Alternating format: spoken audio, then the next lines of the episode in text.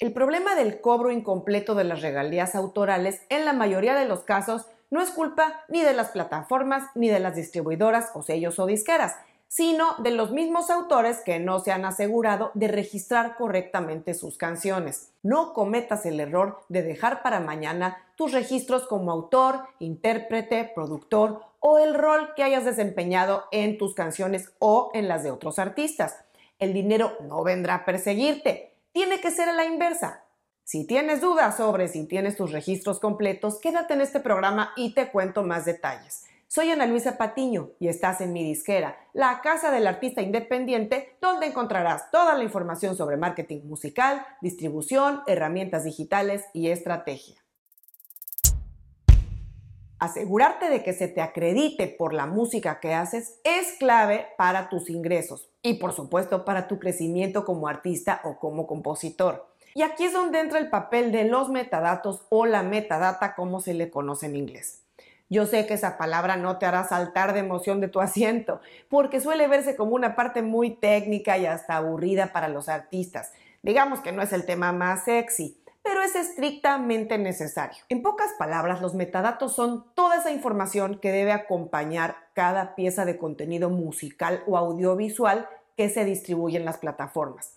Es la información necesaria para que esas piezas de contenido sean correctamente procesadas y clasificadas en cada una de las plataformas digitales que ofrecen ese contenido a sus usuarios. Pero los metadatos no solo determinan cómo aparecerán los créditos visibles, como el nombre del artista, colaboradores, título, nombre de la versión y demás, sino también incluyen campos como nombre de productor, compositor, letristas, ingenieros, editora, etc., que son créditos que no siempre están visibles en todas las plataformas de consumo, pero que son muy importantes para que las regalías lleguen a donde tengan que llegar. Además de los créditos principales que todos vemos en las plataformas, que son básicamente los de artistas principales, secundarios y título, desde el 2018 en Spotify son visibles también los créditos de compositor y productor, tanto en la app móvil como en la de escritorio. La visibilidad de los créditos en otras plataformas varía, pero no creas que lo que no se ve no se paga. Todos los servicios de música y plataformas digitales tienen contratos con las editoras musicales y administradoras editoriales o publishing, como se les conoce en inglés y les van a pagar directamente lo que les corresponde a sus afiliados. Pero claro, lo que no está registrado no se paga. Así es que dicho todo esto, vamos a pasar a los cinco pasos básicos que debes seguir para asegurar el registro autoral correcto, que llevará, por supuesto, a que cobres todas tus regalías correspondientes. En primer lugar tenemos el registro editorial o publishing. En este punto tocaré una pregunta que me suelen hacer los artistas. Si no tengo a una editora, ¿debo ingresar mis datos autorales en los créditos de mi música? La respuesta es que sí, pero también es primordial que te registres a nivel editorial tan pronto empieces a lanzar música, sin importar que aún tengas unos pocos streams. No solo por tus regalías, que al principio podrían ser casi insignificantes, sino por la propia protección de tus obras, porque tener tus canciones registradas a nivel editorial va a evitar alguien plagie o robe toda o parte de tu canción, o al menos lo va a hacer extremadamente difícil. Recuerda que los contratos editoriales no son solo para los autores reconocidos, hay también opciones para compositores que están empezando. Por eso existen los servicios de administración editorial como Song Trust, porque es obvio que si estás empezando como compositor, no es factible que consigas un contrato con las editoras o publishing más grandes. Y por supuesto, además de Song Trust como administrador editorial, también muchas de las distribuidoras grandes como CD Baby, DistroKid, etc., ofrecen dentro de sus servicios adicionales la administración editorial, que generalmente será por un costo extra, pero bien vale la pena. Si quieres más información sobre el tema de editoras y administración editorial, te voy a dejar en las notas el enlace al programa donde hablé a detalle de eso. En segundo lugar tenemos el registro en la Sociedad de Autores y Compositores de tu país. Porque para estar 100% cubierto a nivel autoral, además del registro editorial que mencioné en el punto anterior, deberás afiliarte a tu sociedad autoral, como por ejemplo en México la SACUM o en Argentina SADAIC o Asimpro en Colombia, o la SGAE en España, o en Estados Unidos ASCAP, BMI o CESAC, así como Sound Exchange. En fin, cada país tiene las suyas. Recuerda que si en tu país hay más de una opción, solo deberás registrarte en una de ellas. Todas estas entidades tienen convenios internacionales, así es que solo necesitas registrarte en tu país de residencia. Así, entre tu editora o tu administrador editorial y tu sociedad de autores se van a encargar de recolectar tanto las regalías autorales provenientes de plataformas de streaming, sincronización como YouTube o cualquier otro uso audiovisual, y los derechos conexos o ejecución pública. Y así pasamos al punto 3, que es oficializar los créditos con todos los involucrados. ¿A qué me refiero? Bueno, cada vez que hagas una canción, ya sea que seas el único autor o que tengas parte de la autoría, debe existir un documento oficial que estipule quiénes son los autores y en qué proporción.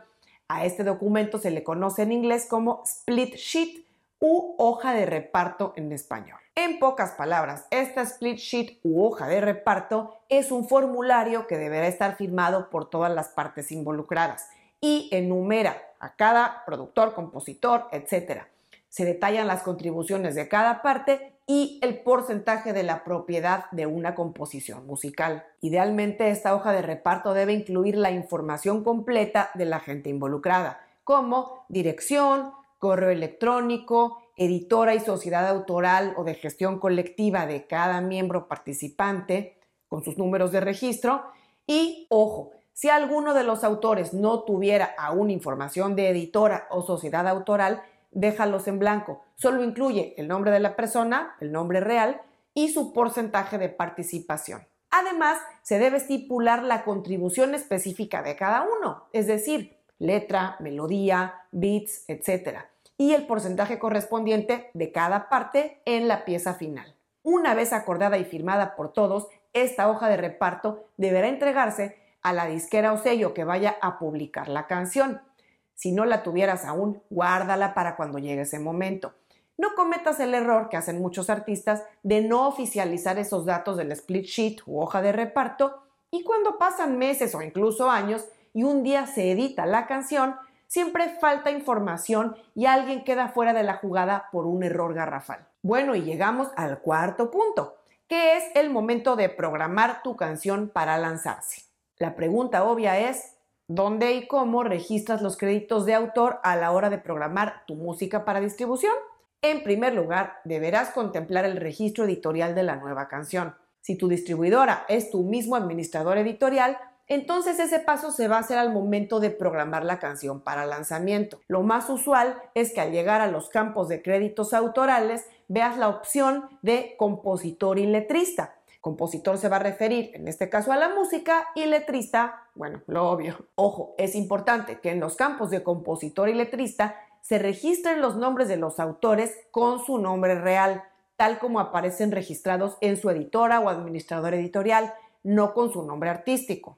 Aquí una nota, en la mayoría de los casos, los servicios de administración editorial que ofrecen las distribuidoras cobran por autor, es decir, si tú eres el que está pagando el servicio de distribución, por ejemplo, con CD Baby, con TuneCore, con OneRPM, etc., si no eres tú el único autor de las canciones y hay otras personas involucradas que no tienen contrato editorial con esa misma empresa que tú, lo que tienes que hacer es dejarlos registrados con su debido porcentaje o la información que se te pida pero ellos tendrán que registrar con su administrador editorial o publishing su canción, su porcentaje. No serás tú la persona encargada de cobrarles esas regalías autorales. Únicamente vas a ponerlos en tu formato, pero ellos tendrán que registrar la canción con su editora para que puedan cobrar sus regalías. Lo mismo va a suceder con Song Trust.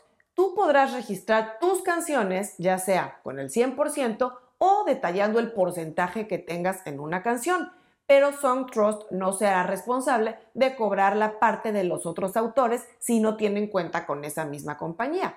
Ellos deberán registrar la canción por su cuenta. Cuando tú programas la canción para lanzamiento en tu distribuidora, además de la información autoral que te mencioné antes, es importante también que llenes el campo de productor, que siempre habrá uno, aunque seas tú mismo, pero no dejes en blanco ese crédito. Ojo, El productor no cobrará a través de ninguna editorial si él o ella no tuvieran participación autoral en la canción. La mayoría de las veces el productor cobra un fee o un pago una sola vez como parte de sus servicios al grabar una canción. Pero si fuera el caso que el productor va a cobrar regalía autoral, se debe estipular en la hoja de reparto. Por otro lado, deberás también registrar en tu sociedad autoral cada canción que compones, con la misma información y porcentajes que ya te mencioné antes. Y si tú no eres el artista principal o quien va a programar la canción para distribución, una vez que se oficialicen los créditos y porcentajes en la hoja de reparto, tú serás el responsable de dar de alta la canción con tu participación correspondiente en tu administrador editorial o editora y en tu sociedad autoral, porque nadie va a hacer eso por ti. Y como quinto y último paso, tenemos que asegurarnos de que cuando la canción se publique, los créditos estén correctos. Lo más sencillo es entrar a Spotify y abrir la sección de créditos, donde podrás ver tanto los créditos de compositor como de productor. Ahí no se especifican porcentajes, pero recuerda que en los registros de tu administrador editorial y de tu sociedad de gestión colectiva está la información detallada. Así es que no habrá ningún problema con los cálculos cuando se paguen tus regalías. En el caso de que falte algún crédito, deberás revisar esto, ya sea a través de tu distribuidora, si tú mismo publicaste la canción, o a través de la empresa o tercera persona que se encargó de eso.